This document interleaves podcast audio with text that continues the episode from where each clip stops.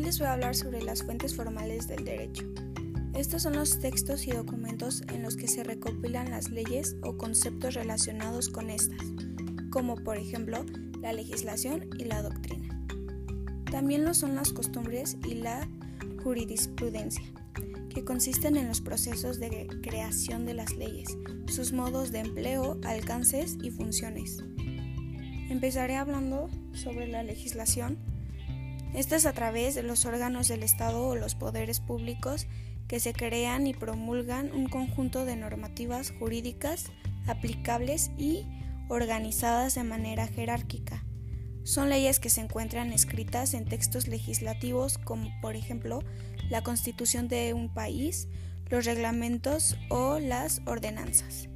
A este tipo de fuente también se conoce como fuente directa o fuente acto, ya que se refiere a las normas jurídicas que contienen la ley en sí mismas y que son de carácter primario.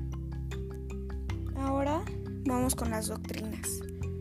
Son las interpretaciones u opiniones que se hacen los, los juristas sobre las leyes para aclarar de manera teórica las interpretaciones de ciertas normas y sus aplicaciones. Igualmente se considera una fuente indirecta.